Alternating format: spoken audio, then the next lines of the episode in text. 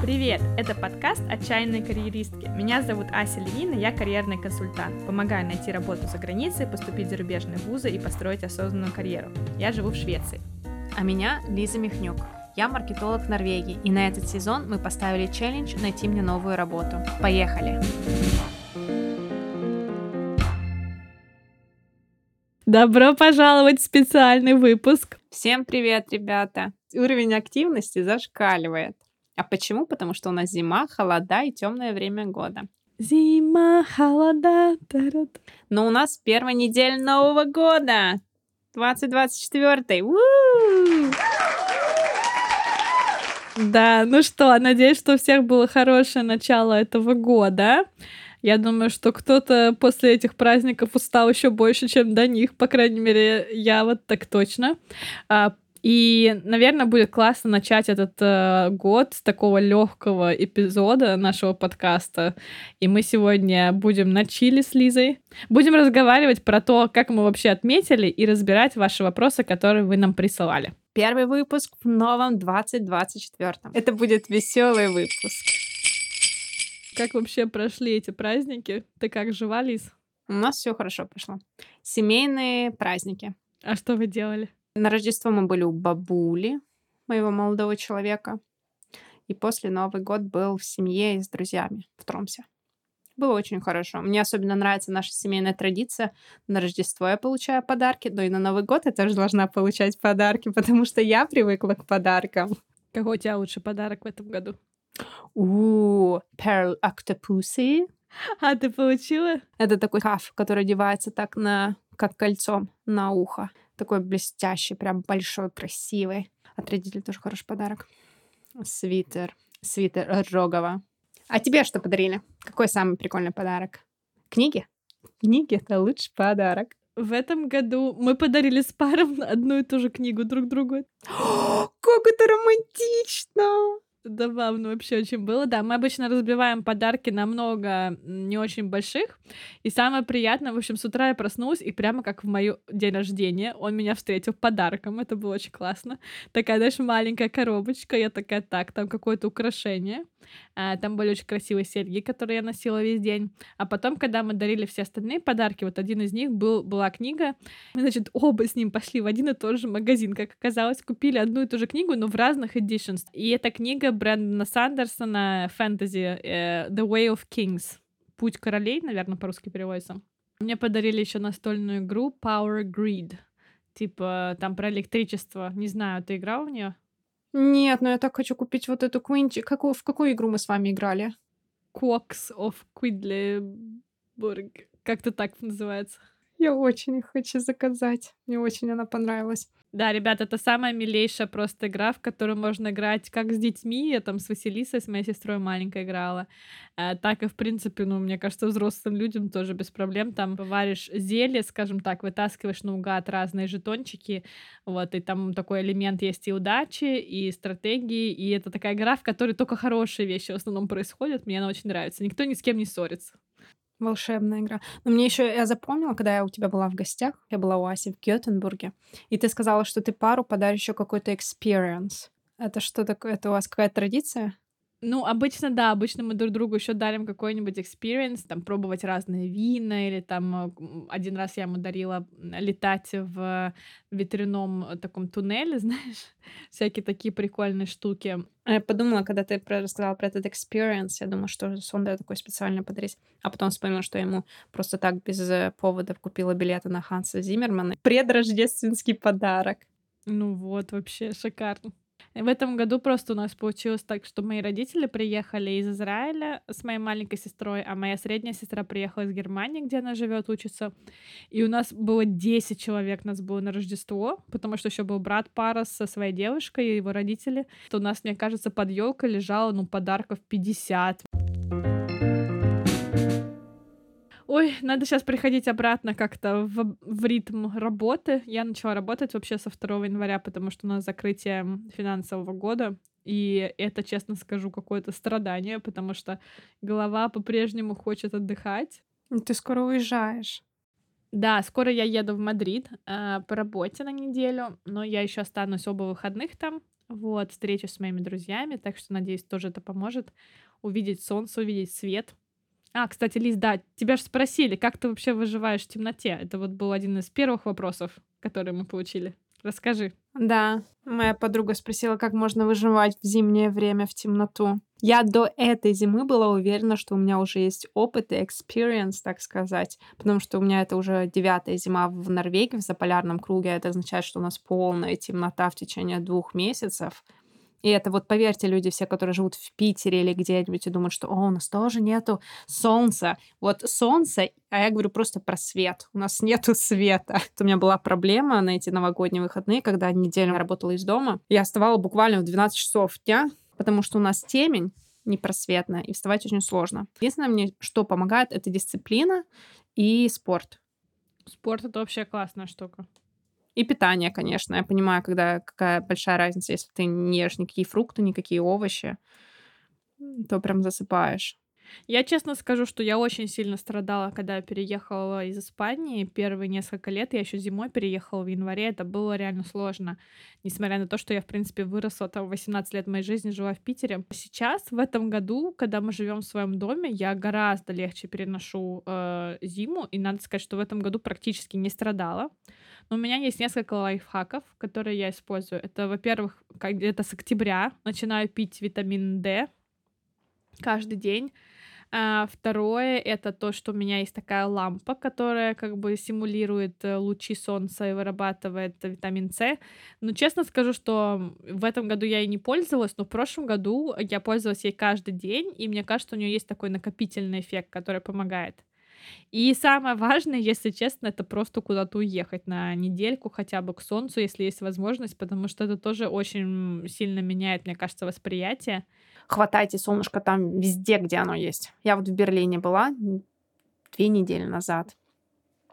Там у нас был в последний день солнышко. Я прям довольствовалась. Запомнила этот момент и типа увидимся через месяц.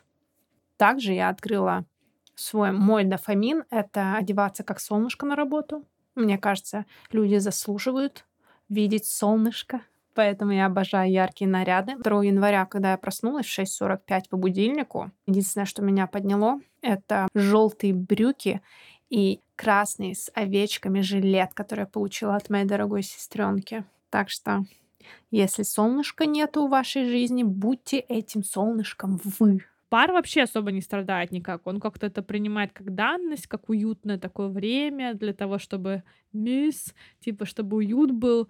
Я всегда сильно страдала от этого, но оказалось, что когда у тебя есть вот, да, свой дом, возможность выйти в сад в любое время, да, даже зимой, еще когда ты гуляешь на улице с собакой, мне кажется, тоже это помогает, э, чувствуешь себя гораздо лучше. Как раз-таки у нас был еще один вопрос от одной из моих подписчиц. Эм, зачитаю вопрос. Подумываю о переезде в другую страну. Расскажите, пожалуйста, про work-life balance и соотношение цены на жизнь и зарплаты. Какой менталитет в целом? И тут я подумала, что хорошо было бы сравнить. Я могу рассказать про Германию, Испанию, Швецию, а ты можешь добавить про Норвегию. И вот отношение к зиме, мне кажется, к погоде, это вот одна из частей менталитета. То, что шведы они абсолютно не ненавидят зиму в основном. Но есть те, которые, конечно, уезжают в теплые края, но в целом они больше за уют. У нас также. Мне кажется, я, мне кажется, во всей Скандинавии говорят, что нету плохой погоды, есть плохая одежда. Да, и что спортом любят заниматься, в том числе зимним спортом. Я 1 января сделала пробежку. У нас было минус 12, я сделала свою, как обычно, 10 километров делаю 1 января, я это сделал. Надо год начинать активно. О, господи. Я такая, слышишь, Лиз, ты 10 километров 1 января пробежала, я где-то 2 января такая думаю, ладно, сделаю планку одну минуту. А что, не две минуты 2 января было? Да, надо. Каждый, каждый, короче, день добавлять по минуте. Да, у меня одна из целей на этот год это как раз-таки заняться спортом. Но вернемся к вопросу. А, был вопрос про менталитет и про соотношение цены, да, и цен и зарплат. И вот мне кажется, что несмотря на то, что да, действительно в странах, чем более развитая страна, там, тем выше там зарплаты в основном, но там действительно и уровень жизни все равно идет рука об руку. Безусловно, в странах развитых там высокие цены, да, и на жилье, и на съем жилья, и там на какие на продукты. Но, тем не менее, все равно очень сильно отличается уровень жизни, все равно он выше. Поэтому, мне кажется, тут никогда не прогадаешь, если ты можешь устроиться там на работу такого же уровня, как и дома, примерно там, да, но едешь в страну, которая более развита, у тебя уровень жизни повысится. Если сравнивать Испанию и Германию, в Германии уровень жизни выше в целом, именно по деньгам. Ну, это потому что и минимальная оплата труда выше. Да, ну и там и цены выше, но все равно это как бы, все равно это окупается, то есть все равно уровень жизни выше в Германии. А если мы сравним Германию и Швецию, ну я бы сказала, там плюс-минус это похожий уровень, а в Норвегии выше, чем в Швеции. Если говорить про другие моменты, как, знаешь, радость от жизни, от жизни, то, например, мне кажется, в Испании там очень многие моменты с деньгами компенсируются погодой, опять же, такой, таким радостным менталитетом, э, природой. А, например, между Швецией и Норвегией а, то, что в Швеции ниже зарплаты, чем в Норвегии, компенсируется количеством выбора. У нас гораздо больше выбор там в супермаркетах, больше возможностей каких-то. Вот. То есть не все однозначно. Но именно по деньгам, мне кажется, что будет больше возможностей материальных, если вы едете в ту страну, которая более развита. Я хотела еще добавить то, что я знаю несколько примеров, когда даже не специализированные работники в Норвегии и в скандинавских странах имеют право зарабатывать намного-намного выше, даже, например, чем я, потому что у них такие контракты, которые позволяют им работать на нескольких местах работы, плюс у них еще разрешены всякие овертайм, которые у меня, например, не, ну, у меня не оплачиваются и прочее, прочее. Я знаю людей, которые, не знаю, там, уборщицами или официантами зарабатывают ого-го, как прилично. Да, у нас у меня такой был пример, когда я жила и делила квартиру первый год в Гетеборге. Со мной жила девушка, у нее парень был э, этот пломер, это как э, водопроводчик. Короче, зарабатывал 6 или 7 тысяч евро в месяц. И это был как бы не предел, и он особо не напрягался, честно скажу. Если мы говорим про юг э, Европы, там, естественно, в целом уровень жизни ниже, но если вы, например, добиваетесь каких-то позиций высокого уровня, то у вас оплата, в принципе, возможно, и будет на уровне там и Германии, и Швеции. Но если мы говорим про какие-то начальные позиции, там платят гораздо меньше, а цены на жилье, ну, они ниже, но не настолько ниже, чтобы компенсировать вот это вот снижение уровня жизни. Я помню, что я платила в Мадриде, я платила в Берлине 400 евро за комнату, потом я платила в Мадриде 400 там с лишним евро за комнату, и потом я платила 400 в Швеции. И это было на протяжении 10 лет. То есть неважно, где я жила, все время комната стоила в районе 400. А в Мадриде она стоила даже 500 в какой-то момент. Хотя, казалось бы, Испания — это самая дешевая страна из этих трех. Бенефиты, мне кажется, чем более развитая страна, тем больше всяких бонусов и дополнительных. Да медицина, образование, всякие плюшки бесплатные для детей. В Норвегии очень выгодно иметь детей. Не, не то, что не выгодно иметь детей, но дешево иметь детей, потому что там и медицина, и всякие там специальные цены для, под, на подгузники, я не знаю, на прочее. Например, я знаю приколка из Мурманска, часто ездили люди закупаться в Норвегии, вот там всякие эти приграничные магазины, там стояла только одна упаковка подгузников в руки, потому что, типа, даже подгузники дешевле, чем в России, в Норвегии стоят. Ничего себе. Вот это странно.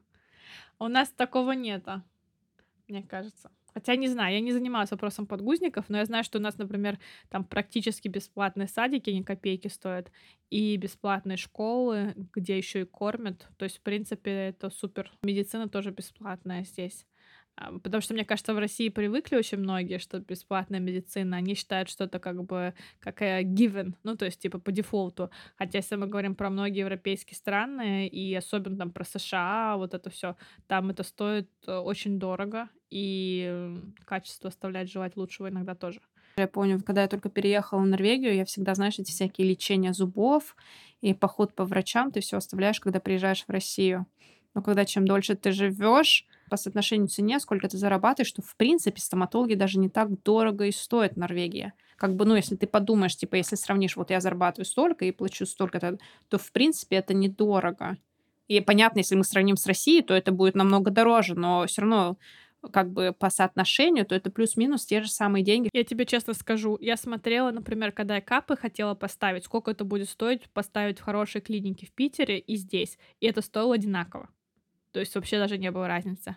Потому что здесь это стоило мне 50 тысяч крон на тот момент, то есть там около 5 тысяч евро. А в Питере, ну, я не помню курс точно, но это стоило в районе 400 тысяч, по-моему. Ну, это капы. Мне кажется, если брейки ты бы сравнивал, наверное, мне кажется, брейки это дешевле в России. Ну, я говорю, что если мы не берем, как бы в Швеции, мне кажется, вообще нет ничего дешевого в целом. Вот нет, отсутствует вот это дешевое, плохого качества а, раздел. Ты не можешь купить там, не знаю, зубочистки за 30 копеек. Они будут стоить там 5 евро, скажем так, но зато они будут из эко-дерева. Ну, я шучу, ну, там, но смысл такой, да? Но при этом, если мы сравниваем вот э, если мы сравниваем продукты или сервисы до, достаточно такого премиум уровня, то мне кажется, они примерно соответствуют ценам на премиум уровень в России, например. И еще про менталитет я хотела сказать, что, наверное, если мы говорим про юг, э, про юг Европы, там больше каких-то таких э, семейных ценностей, традиций, там больше вот таких, не знаю, групп. То есть там можно почитать вообще очень интересные, есть культурные исследования по Хофстеде. Хофстеда такой вот э, социолог, который расписывал там по разным критериям культуры разных стран. И жизнь в Испании мне очень нравилась, то есть там было весело, но если у тебя нету денег, как бы там заработать сложнее, и work-life balance гораздо хуже в Испании, чем, например, а, в Швеции, да. И я бы сказала, что, опять же, Испания, наверное, на третьем месте, Германия на втором и Швеция на первом в моем рейтинге из моих трех стран. Реально, испанцы больше, чем скандинавы? О, я почему-то думала, что у них вечно фиеста. Скандинавы вообще не работают, я считаю. Ну, согласна, согласна. Но я просто я реально была уверена, что испанцы вечно на фиесте, на отдыхе, на, не знаю, на вин- свинцом и прочем. Смотря кого ты смотришь. Если ты говоришь на какого-нибудь там испанца в провинции, который работает в магазине, у него там два часа сиесты в середине дня, да. Но если мы говорим про, типа, столицу, э, какой-то там молодые таланты, которые работают в крупных компаниях, да, то они работают спокойно там и до 7 вечера, да, и до 8 вечера кто-то может работать. А в Швеции ты такого практически не увидишь. Ну, то есть обычно здесь все таки все уже там, не знаю, там в 5-6, в 5 вечера, я бы даже сказала, уже все ушли по домам, да. И, например, в Испании никто тебя не будет отпускать домой пораньше, например, там в 3 часа дня, чтобы забрать детей из садика. Швеция — это, опять же, норма, да, в крупных компаниях, что ты можешь спокойно, у тебя гибкий график, а, ты можешь э, уйти забрать ребенка количество отпуска. Я сейчас не хочу соврать, но, по-моему, у меня было в районе четырех недель в Испании, а сейчас в Швеции у меня шесть с половиной недель. Конечно, она впихнула здесь свои шесть недель сюда. У меня, ребята, в Норвегии пять чертовых недель, и вот мы сейчас посчитали шесть выходных. И все. Так что нету здесь шести недель. Это Асе повезло. Ну, как бы пять недель это тоже супер. Опять же, подумай про Америку, про ту же самую. У нас, например, там, да, в России очень длинный декрет, да, но при этом, насколько твои права соблюдаются, насколько там тебе платят деньги, пока ты в декрете, это большой вопрос. Я не специалист по таким темам, но я могу сказать, что, например, в Швеции у тебя разное количество дней, ну, там в районе года получается, даже года полтора, полутора лет, и обязательно, в том числе папа получает, как 6 э, месяцев минимум, э, он получает декрета. Такого нету в Норвегии папа и мама, то есть в сумме 11 месяцев. Хороший показатель, что здесь э, тебе там родители гораздо меньше помогают, да, у тебя нет обычно никаких нянечек, ты все как бы сам спокойно можешь делать, а, потому что здесь такая культура, что ты сам занимаешься своими детьми, ты сам их отводишь в школу, сам их забираешь, Ничто никогда не однозначно, но мое личное впечатление, что здесь жить гораздо легче, если у тебя нету помощи. То есть, если у тебя нет родителей, здесь выжить гораздо легче и хорошую построить карьеру, даже если у тебя, как бы ты сам по себе, например, со своим партнером. Ну, по менталитету, кстати, слушай, Лиз, последний вопрос. А вот тебе, например, комфортно жить в Норвегии по менталитету? Мне комфортно.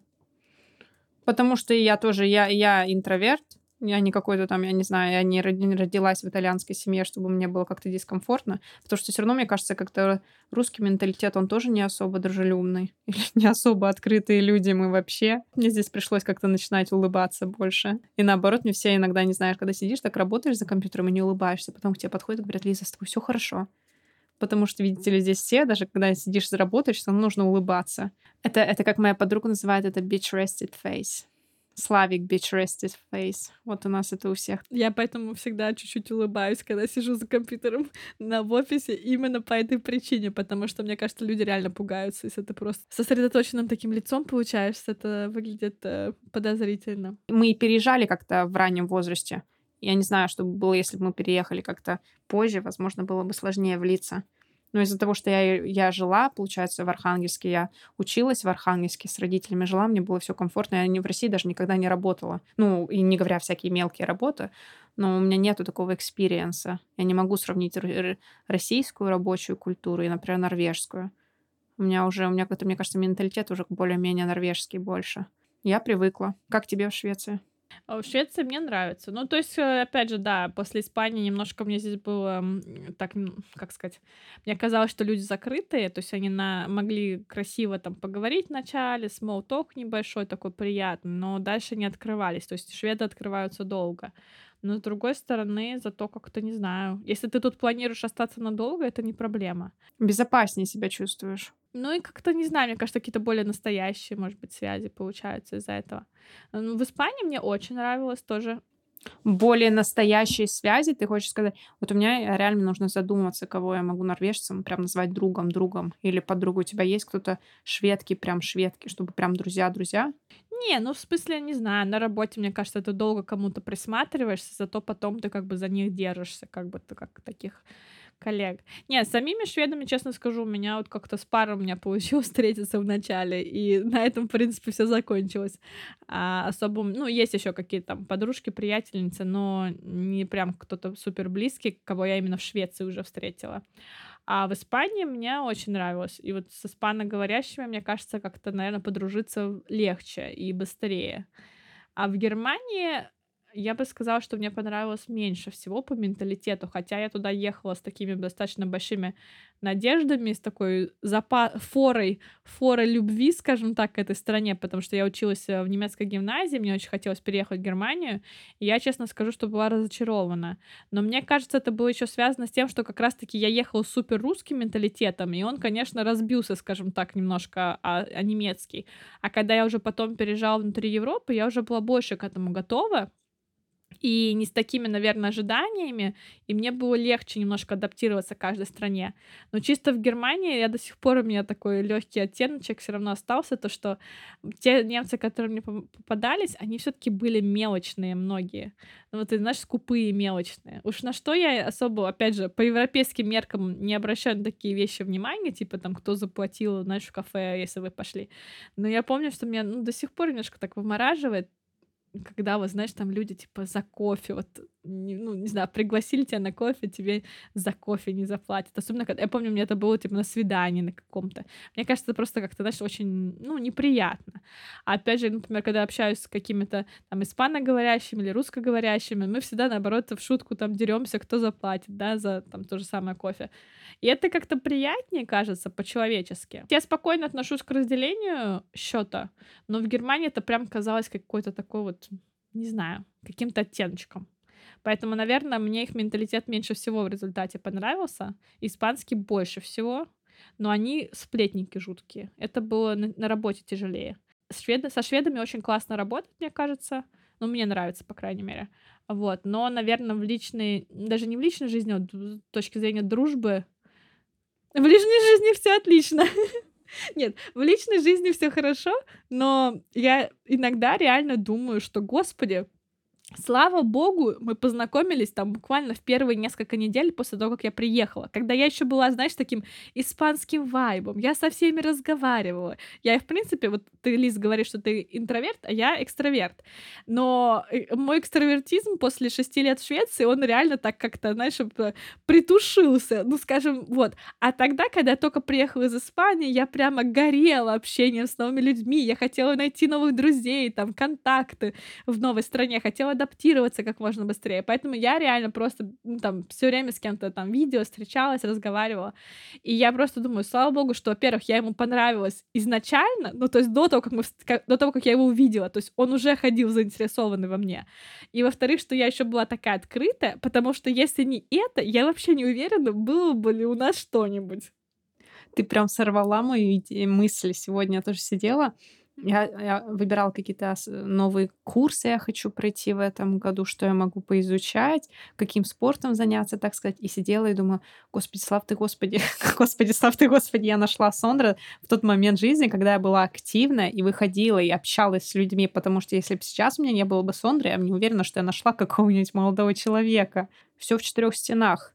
Так что нам повезло найти молодых людей, когда мы были еще молоды. Мало того, я помню, что я в Швеции в какой-то момент была в шоке от того, что просто абсолютно все были, э, типа, в серьезных отношениях. То есть, знаешь, там ты встречаешь, э, там, не знаю, 20 человек своего возраста, там, не знаю, плюс 10 лет, да, и, значит, все замужем, женаты, либо у них самбу, э, ну, типа гражданский партнер, либо еще кто-то, у кого-то уже дети на подходе, там, знаешь, были им даже 30 еще не было, у них уже там первый ребенок. Я просто, ну, я переехала, мне 24 было тогда, но я чувствовала, знаешь, такую легкую панику, что типа просто вообще нет даже каких-то вариантов, потому что в Испании там вот эта жизнь бурлит, и у тебя всегда 100-500 вариантов, просто все время какие-то свидания, все время кто-то с тобой знакомится на улице. Я знаю, что у людей разный опыт Швеции, но лично я считаю, что в Швеции вообще с кем-то познакомиться вне Тиндера это очень сложно. Ну, как бы вот на работе, там еще где-то на каких-то занятиях, но это гораздо сложнее, чем там в России, опять же или в Испании. Мне кажется, это везде сейчас уже становится сложнее. Свободных мужчин и женщин все меньше и меньше. Или нет свободных мужчин, потому что же соотношение мужчин и женщин сейчас же мужчин меньше на планете Земля. Но я согласна. Мне кажется, почему-то скандинавы раньше заводят серьезные отношения. Поэтому, девочки, тут главное проявлять инициативу. Берете, приезжайте в Швецию, понравился швед, свободен, все, берем. У меня коллега норвежец, у него жена перуанка. Вот я думаю, вот он такой прям горячий норвежец. Ну, я думаю, что есть же еще нетипичные представители. Короче, да, это такая тема для другого выпуска. Для другого подкаста, мне кажется. Если по карьере. Как у вас в Швеции все-таки это соотношение мужчины и женщины по зарплате? По половому равноправию. Опять же, если мы говорим про Скандинавию, то это лучшая страна в Европе, я даже бы сказала, наверное, в мире, да, по равноправию. То есть оно все равно не стопроцентное, но, блин, смотря с чем сравнивать, честно скажу, это настолько огромный шаг вперед по сравнению там а, с любой страной Восточной Европы или даже с Южной Европы, что день и ночь. Я бы сказала, что в целом здесь э, общее настроение к женщинам гораздо более позитивное, меньше вот этой разницы. То есть вот эта стандартная девиация, скажем так, да, она гораздо меньше, чем в той же Америке, да, то есть в Америке там могут быть кого-то заканцелили за какое-то слово, а с другой стороны у тебя там, не знаю, тысячи республиканцев, которые там пропагандируют, не знаю, что место женщин, опять же, э, на той же самой кухне, да, а, звучит знакомо. Почему ты так далеко пошла? Почему ты в Америку пошла, а не в Россию? Ну да, ну или ну к тому, что здесь в целом, естественно, есть тоже разные как бы люди, но в общем и целом здесь супер хорошие отношения, и, и мне кажется, гораздо более равное, просто в разы. Но все равно бесит. Ну, в России меня бы бесило, здесь нет. Я не... Ну, все равно же разница есть. Я не понимаю, почему она существует. Ну да ладно, это моя боль. Ну, то есть тебя бы не бесило, если был бы такой же, вот ты знал, на твоей же позиции находился молодой человек с таким же опытом и все такое, такое же образование, такой же опыт, но он был швед, он был белый цисгендерный мужчина, и у него зарплата была бы на 15% выше твоей, тебя бы это не бесило? Короче, совет переезжайте белым цисгендерным мужчиной. Да не, как раз-таки женщина просто, если у тебя разница между мужчиной в России и мужчиной в Норвегии, она может, ну, она есть по уровню жизни там и всему, но она не такая большая, как если ты переедешь девушкой. Как раз-таки девушка, твоя жизнь улучшится просто в разы. А если ты еще переедешь девушкой, как жена норвежца? То тут просто, да, этот... Скачок, ого-го! Поле чудес! Так что да, ну что, мы разобрали только несколько вопросов сегодня, не поговорили немножко про цели на следующий год, но я предлагаю это оставить тогда на следующий выпуск с тобой или на один из следующих. И, а пока, наверное, стоит просто начать этот год достаточно медленно, расслабленно. Я знаю, что многие пытаются успеть все и сразу поменять жизнь за первый месяц, но мне кажется, что не нужно делать каких-то прямо супер резких движений. Помните о том, что любая привычка, она вырабатывается в течение 30 дней. Но главное, что чтобы выработать какую-то привычку, вам нужно это делать, во-первых, в одно и то же время, каждый день и в одном и том же месте. То есть, например, если вы хотите заниматься спортом, делать растяжку, то нужно делать, например, каждое утро на коврике для йоги а, в гостиной. Потому что если вы будете каждый день менять место и время, то а, больше времени займет, чтобы закрепить эту новую а, привычку. Вот. И не нужно пропускать дни, обязательно нужно это делать прям каждый день постарайтесь, может быть, выбрать какую-то одну новую привычку, которую вы хотите укоренить, а, и начинайте, начинайте ее притворять в жизнь. Мне кажется, у всех год начинается круто. Знаешь, с запалом. Когда кажется, что все можно, все успеется. Вот желаю не растерять этот запал. Работаем, херачим, так сказать, дорогие друзья. Потому что если не мы, то кто? Кто за нас наши миллионы заработает? Кто построит нам карьеру? Так что, ребята, всем хорошего вечера, дня, времени суток, где бы вы ни были. Мы вас всех обнимаем. Хорошего вам 2024 года. Поздравляем вас еще раз с наступившим. Работаем, господа. Пока-пока. Пока-пока. Спасибо, что были с нами. Чтобы не пропустить новые выпуски и поддержать нас, обязательно подписывайтесь на подкаст, ставьте нам звездочки, а также скачивайте наши эпизоды. И, конечно, приходите к нам на страничке в соцсетях. Меня можно найти по нику Ася, нижнее подчеркивание, Левин. Ссылки оставим в описании эпизода. Пока-пока и до новых встреч!